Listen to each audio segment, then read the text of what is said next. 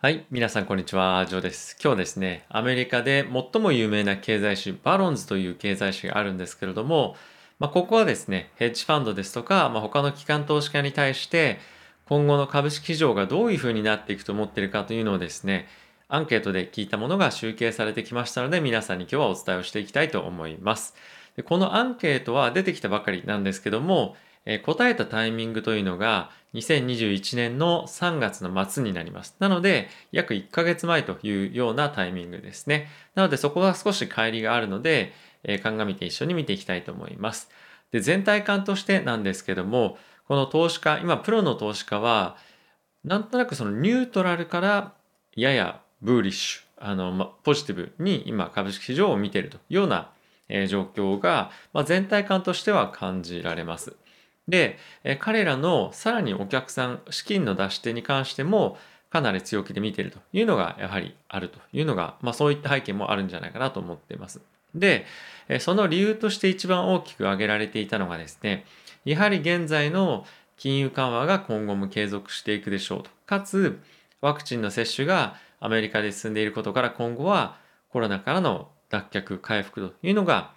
大きく期待できるんではないかというのが、まあ、2大大きな理由というような感じでした。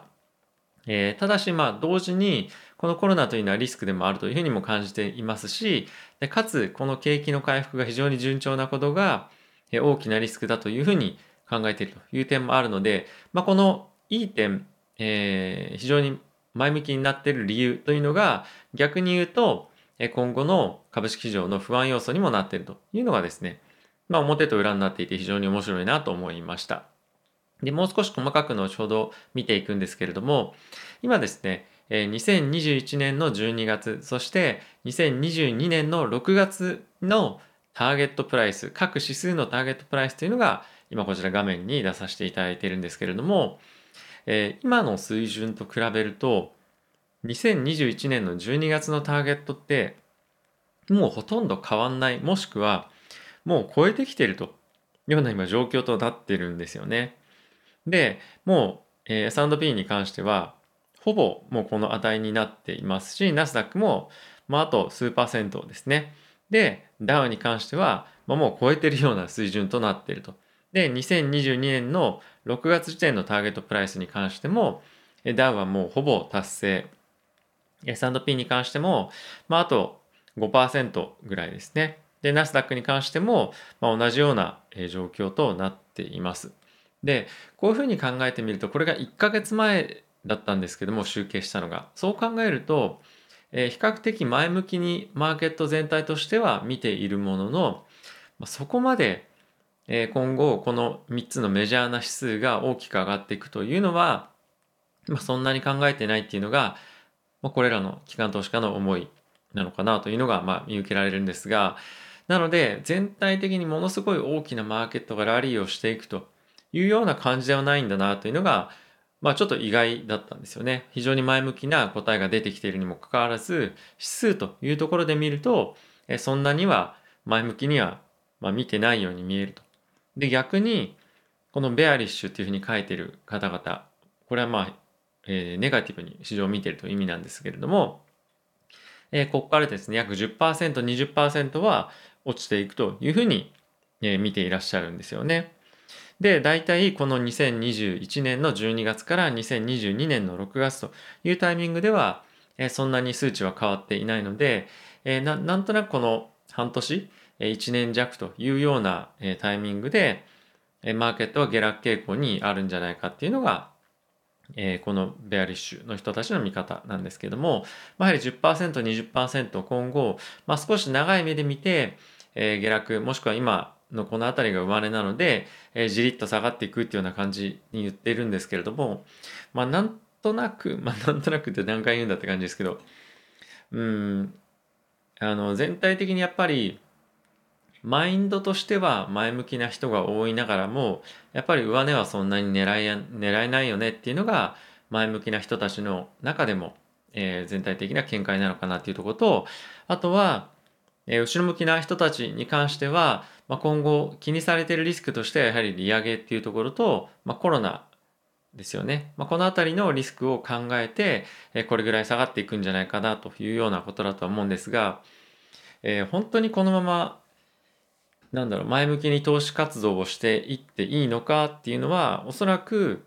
このブルとかニュートラルって言ってる人たちもある程度思ってるんじゃないかなっていうようなこのターゲットプライスの水準かなと僕は個人的には、えー、思いました。で、えー、こちらなんですけれども、えー、こちらがですね今の株式市場全体の株式市場の水準をですどういうふうに見てるかということが、えー、あるんですけれども約ですねえっ、と30これ赤の部分がオーバーバリューなんですけれども38%の人がすでに割高だというふうに言っています。で割高だから今後株式市場が下がっていくというよりも、まあ、割高なんだけれども、まあ、今後引き続き買われていくですとかあとはですね今後経済がしっかり回復してくることによってファンダメンタルが改善していくのでまあ、オーバーバリューでも、ま、大丈夫だろうというような、ま、意図もあると思います。で、逆にアンダーバリューっていうふうに答えてる人っていうのはそんなにやっぱいないと。なので、引き続き、えー、まあ、引き続きというか、まあ、全体的にやっぱり値頃感としては、まあ、今、安くはないけど、まあ、適正もしくは高いよねっていうような状況ですかね。で、このオーバーバリュー、あじゃあすみません、フェアリーバリューっていうのは、まあ、今、えー、まあ、そこそこ普通の値段なんじゃないかっていうのが57%で、えいらっしゃいますとような感じですね。なので非常に、えー、まあ割安というよりも若干割高傾向で全体的には見えているというわけなんですね。で、かつオーバーバリューと答えた人たちの中でどれぐらいじゃあオーバーバリューと感じているかっていうのが、えー、まあやっぱり最も多いのが15%以上っていうのが、えー、いらっしゃいます。で、この答えた時から3月の末からですね、マーケットっていうのは5%から約10%弱上がってるので、えー、まあ、このオーバーバリューの割合っていうのはもう少し上がってるんじゃないかなと思いますし、えー、先ほどのこの、えー、マーケット全体がオーバーバリューもしくはアンダーバリューフェアリーバリューの中の割合も、まあ、若干変わってるんじゃないかなと思うんですよね。なので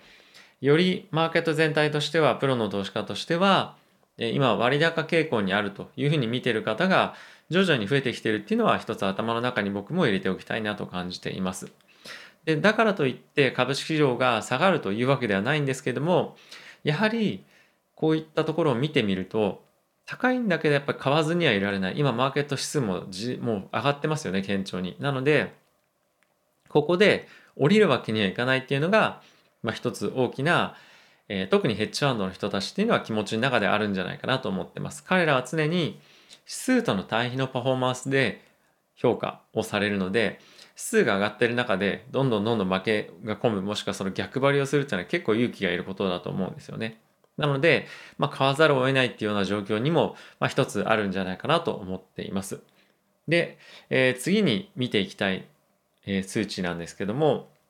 まあ、今後の10年間見た時に株式市場から、まあ、期待できる平均の年間のリターンってどれぐらいですかっていうふうに書いています。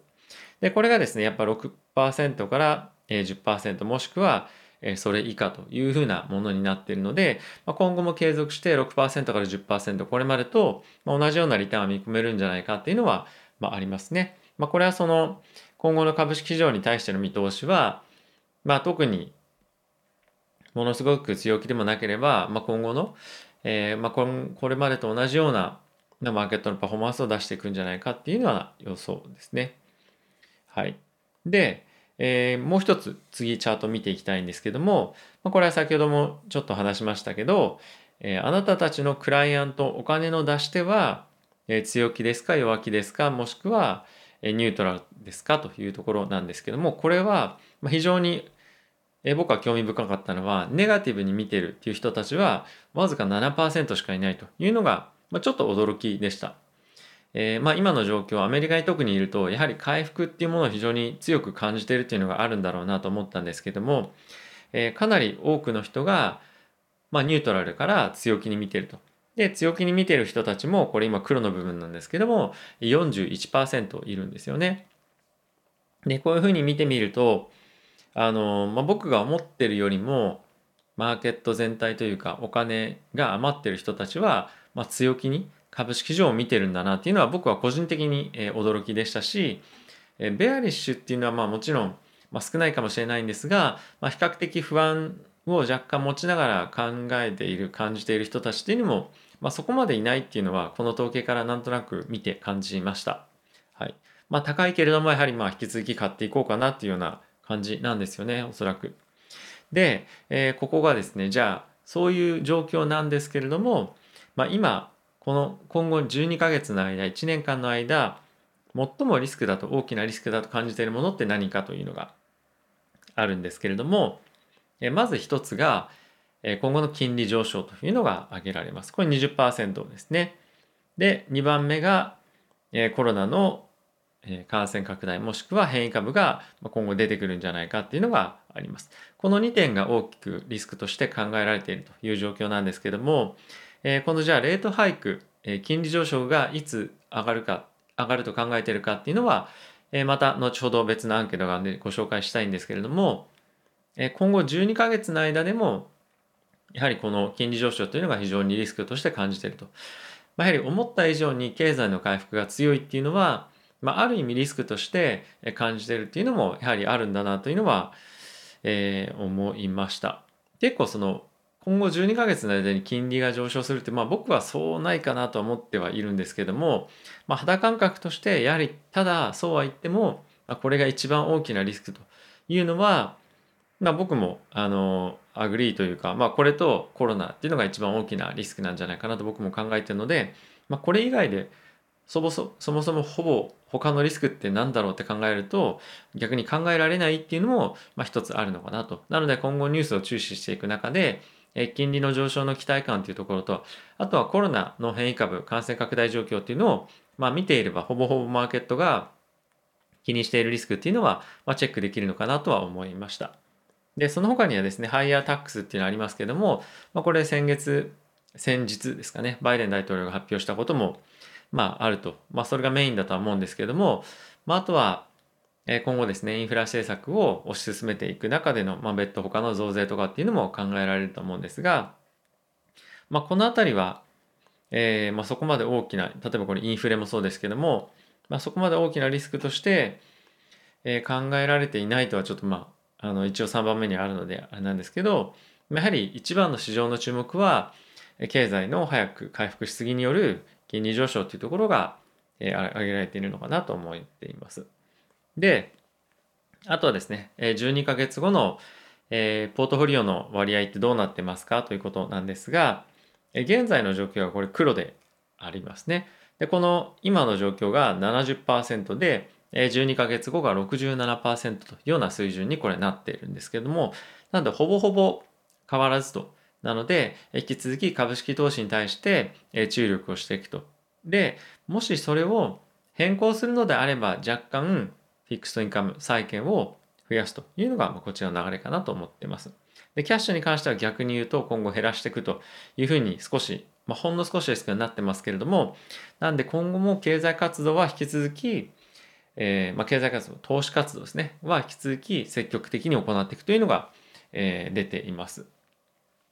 まあ、これは金利上昇っていうのも期待されていることからやはり債券のシフトですとか、まあ、あとはお金がまだまだ低金利で借りられるということもあって株式市場に継続して資金を投じていくというのが、まあ、見通しとしてあるということなんですね。なのでこのアセットアロケーション資金の分配を見ても、まあ、結構強気だなというのは印象としてあります。まだまだ株式市場の伸びっていうのは信じているしやはりこの資金がジャブジャブな状態っていうのが続くっていうのが安心感が非常にあるんじゃないかなと個人的には思っています。はい。で、次の、えー、アンケートなんですけども、今どのアセットクラス、どの、えー、投資資産が最も魅力的に感じていますか？という人というアンケートなんですけども、えー、これですね、ブルーのこれ64%が、えー、株式というふうに答えています。で、次に高かったのは、これ意外だったんですけど、コモディティ13%、不動産が8%だったんですね。なので、えー、やはり株、株、株という感じで、もう株一辺倒という感じですよね。まあ今後、経済の活動が回復してくることもあって、それに伴うコモディティの上昇っていうとこもあって、これ2番目に来てるとは思うので、このやはりコモディティ関連の株っていうのは、えー、セクターとしても今後非常に伸びていくと思いますし、まあ、あとはその経済活発化っていうだけではなくて、えー、クリーンエネルギー関連、あとは EV 関連のですね、株に関しても、このコモディティに関しては非常に、えー、キーとなるセクターであるので、まあ、こういったことも注目が集まっているような一因となっているんじゃないかなと思っています。で、ここで意外だったのが、えー、キャッシュよりも債券の方が低かったっていうのは僕はあの、まあ、一つ非常に面白かったなと思っています。結構やはり金利上昇が、えー、いろいろとあの注目されていますし金利も一時期よりは高くなってきてはいるんですが、えー、まだまだやはり株式のリターンと比べると、まあ、全く魅力はないと債券持ってるぐらいだったらキャッシュ持ってた方がいいよねっていうのが、まあ、この統計から見られる心理かなと思っていますで、えー、まあここでクリプトカレンシーっていうのが一番、え、低くありますけれどもやはりプロの機関投資家って関してはえまだクリプトカレンシー、ビットコインなどで、まあ、運用っていうのはそんな考えてないよっていうのが、まあ、これを見受けられるかなと思っています。で、これ個人にとってるわけではないので、えー、この辺の若干、えー、見通しっていうのは個人と機関投資家では、まあ、大きく変わるのかなと思うんですけども、やはり、まあ、他人の資金を運用する上で、株式市場っていうのが、まあ、安定して、パフォーマンスが期待できるアセットっていうのが一つだ。あまあ、頭の中に考えとしてあるんではないかなと思っています。はい。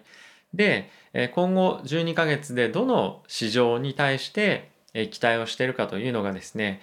次のチャートなんですけども、39%がイマンジングマーケット、34%がアメリカ市場ということなんですが、これ結構いつのタイミングに聞いてみてもこういうふうになってるんですよね。イマージングに期待っていうのは結構多い答えなんですけども、まあ、これ僕が見て思ったのはあのイマージングはこうやって非常に期待が高いっていうのは出てくるのはそうなんですけどもやはり中核はアメリカなんだろうなっていうのをこれ見て思いました。それでも割高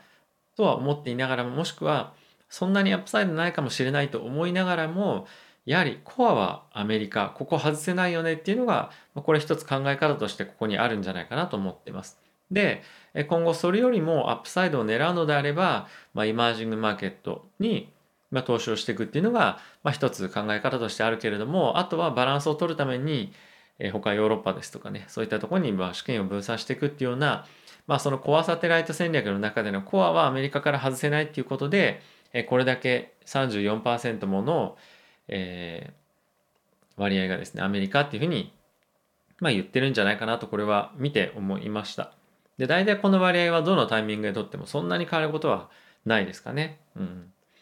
で、えこれも非常に興味深かったんですけども、えどのカテゴリー、え時価総額という意味でどのカテゴリーに今後期待しますかというので、えスモールキャップがですね39%ラージキャップが32%ミッドキャップが29%ということでやはりスモールキャップかラージキャップかっていう まああのー、見てもスモールキャップにま期待してるっていうのは今非常にやっぱ割安感があるというのが一つあるんじゃないかなと思ってます。えここ最近ハイパーグロースかなりやられてますけれども、えこういったところへの期待感が非常に大きく現れているというのが、まずここに1点あるのと、あとはですね、そうは言っても、やっぱり GAFAM を中心だと思うんですけども、えこのラージキャップに関しては、非常に経済が不安定な、もしくは成長性っていうのが今、まあ、期待はできるけれども、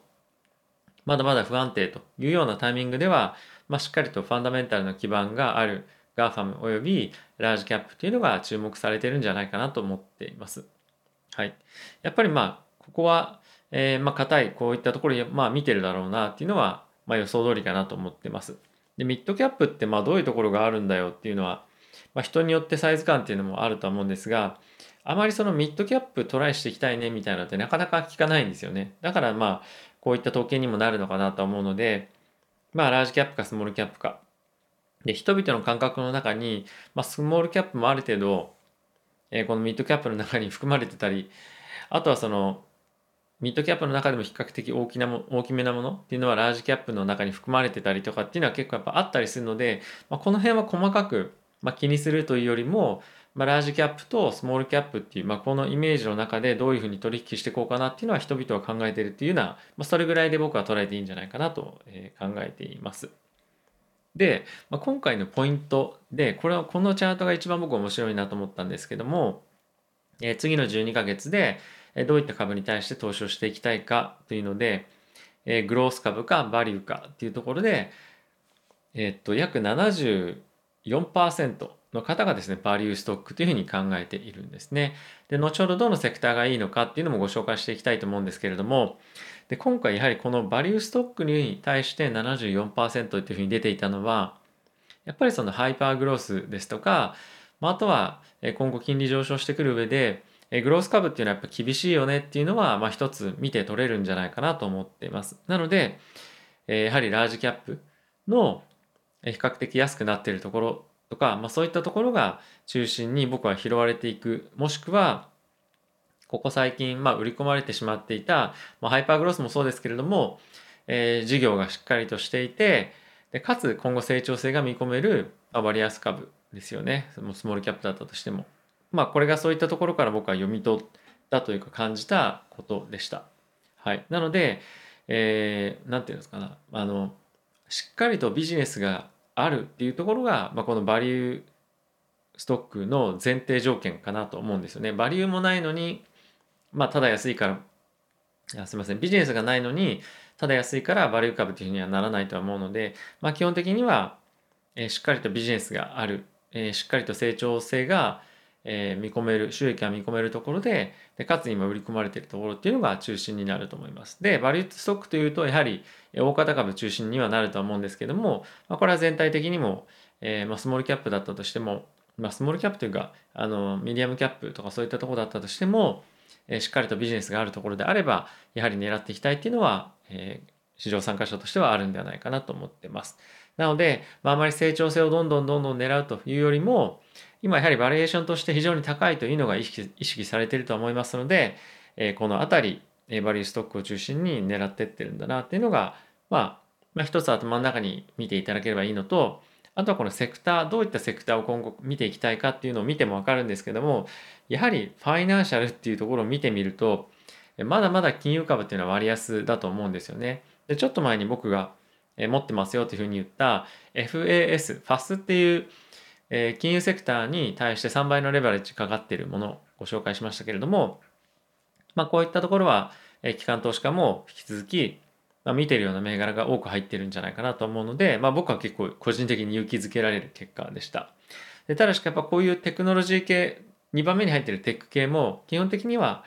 えー、GAFAM とか、えー、かなり大きなラージテックに、まあ、基本的にはなってるんじゃないかなと思っています。はい。であとこの中で見ていきたいのはそうですねマテリアルやはりコモディティがここでも入ってくるかという感じですね、えー、この辺りのセクターはしっかりとやっぱり経済が回復していくっていうところの、えー、まあ、ストーリーがあるなと思っていますエネルギーもインダストリアルもマテリアルもでこの辺りは確実に今後の経済成長に対してのプレーというところですよね。はいまあ、この辺はかなり納得があるかなと思ってます。逆に今後12ヶ月の間でアンダーパフォームする可能性があるところってどこですかっていうふうに、まあ、見てるかっていうのがこのチャートなんですけどもこれ非常に興味深いのが先ほど今後期待してますというところに入っていたテクノロジーとエネルギーっていうのが入っているというのがまあ興味深いかなと思いました。特にここにやっぱテックが入ってきてるっていうのは、えテックが今非常に割高だっていうふうに見てる人と、まあ、今後もまあ、しっかり伸びてくるっていうところが見てる人結構割れてたりするのとあとは今後の金利が上がってくるかどういどうかっていうところの見方に対しても、ま、非常に強く関係してきてると思うのでやはり今マーケット株式市場としては結構やっぱりこの辺は意見が割れてるテック系どうしようかなでもやっぱりバリューストックの方が優先したいなっていうのが、まあ、バリテックがバリューじゃないっていうふうに言うわけじゃないんですけどもやはりそのグロース株とかやっぱテックに関しては懐疑的な目っていうのが、まあ、これだけ強くあるっていうのはテックに投資する上で、まあ、一つ、えーまあ、投資するのであればですけども、まあ、覚えておいた方がいいようなポイントなんじゃないかなと感じたところでした。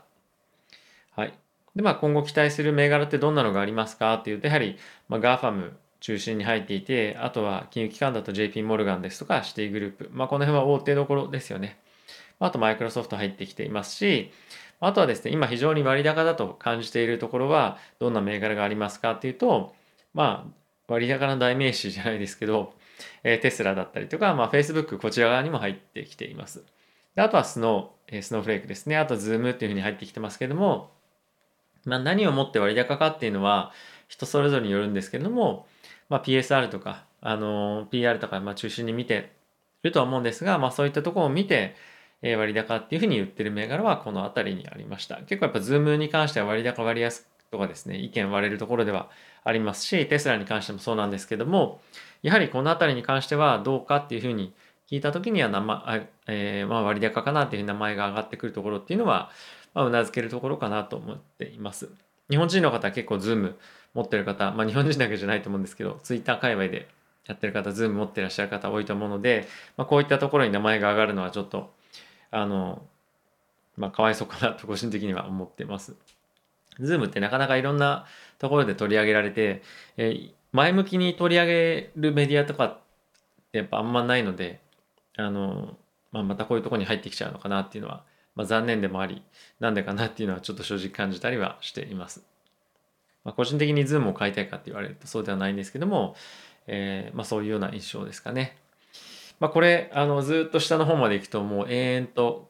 ね、このアンケート結果、まあ、続いちゃうのでこの辺りで終わりにしたいと思うんですけども、まあ、全体感としてやはり今マーケットはそんなに市場悪い環境じゃないよというふうに考えていながらも、えー、なかなか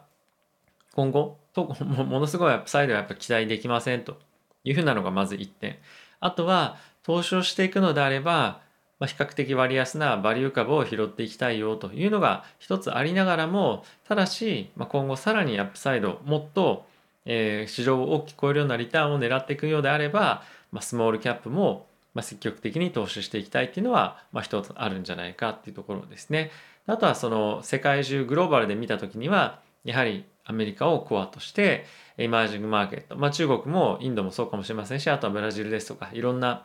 世界各国今コロナの状況が非常に難しいですけれども、まあ、そういったところを鑑みても、えまだまだイマージングの魅力っていうのは、えー、あるとある程度一定程度あるんじゃないかっていうのは見受けられていました。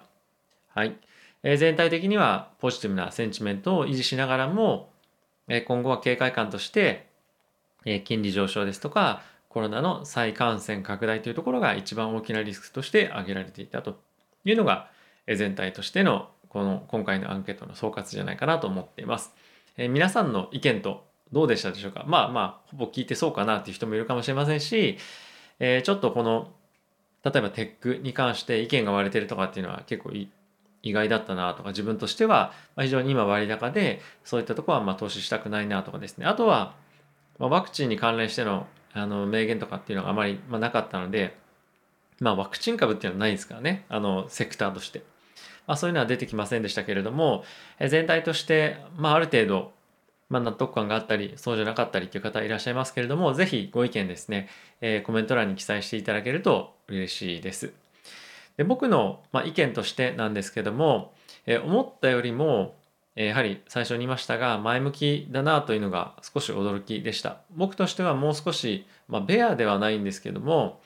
えー、ニュートラルから、まあ、ちょっと警戒感っていうのが高い今僕は人間なので、えー、その辺がこのアンケートからはまあ見て取れたというか、まあ、そこまで強くなかったかなと思ってます。ただし今後アップサイドがそんなにないっていう見方は僕もそれは一緒でじゃあそうなった時にどうしていくんだろうっていうふうなのを考えるとやはり、まあ、ラージキャップがなかなかちょっと今後値が上がらなくなってきた時にえ、スモールキャップに対して、ま、資金が流れていくっていうような動きが今後はまたもう一段繰り返されるんじゃないかなというのが、ま、今回、えー、まあ印象ですかね。あの目標のするターゲットプライスの中にラッセル2000が入っていなかったので、えー、そういったところも聞いていると面白かったんじゃないかなと思います。えー、スモールキャップ今後どういったところを買うかっていうのも、まあ、自分個人としての物色今度は今後はですねしていかなきゃいけないなっていうのも一つ気づきとしてありました。はい。あとはもう少しクリプトカレンシーですね。まあ、その辺も入ってきていいんじゃないかなと思うんですが、まあ、まだまだやはり投資対象としては、まあ、ビットコイン関連はそんなには強くはないというのが、まあ、今回見て取れたところかなと思っています。はい、今回ちょっと長い動画になってしまいましたけれども、えお時間がある時にですね、もう一もう一点また繰り返し聞いていただけると嬉しいです。ではまた皆さん次回の動画でお会いしましょう。さよなら。